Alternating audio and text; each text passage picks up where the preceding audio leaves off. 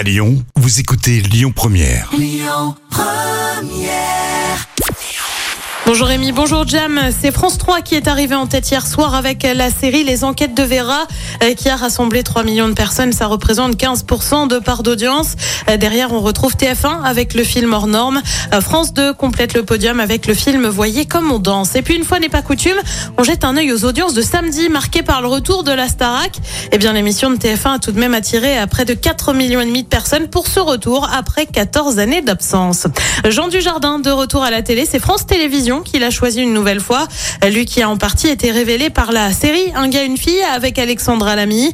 Désormais, il reviendra pour jouer Zorro dans une production européenne. Jean Dujardin avait fait part hein, de sa volonté d'endosser ce rôle un jour en 2010.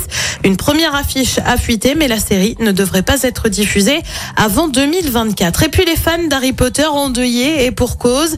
L'acteur Robbie Coltrane est mort, annonce faite vendredi soir par son agent. Robbie Coltrane, ce n'est autre qu'Agrid, célèbre allié d'Harry Potter dans la saga. Il avait 72 ans. Côté programme, ce soir sur TF1, c'est la série Le Remplaçant. Sur France 2, une série aussi avec La jeune fille et la nuit.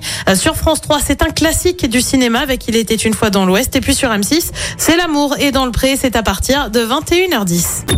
Écoutez votre radio Lyon Première en direct sur l'application Lyon Première, lyonpremière.fr et bien sûr à Lyon sur 90.2 FM et en DAB+. Lyon Première